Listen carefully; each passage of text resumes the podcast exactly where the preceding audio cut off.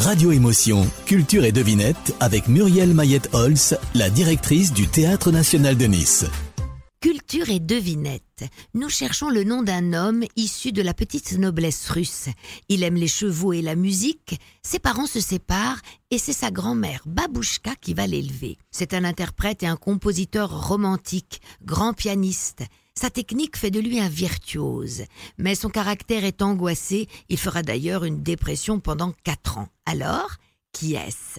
Il dit La musique suffit pour l'existence, mais l'existence ne suffit pas pour la musique. Il a très peur de la mort. C'est un mari fidèle et un grand-père aimant.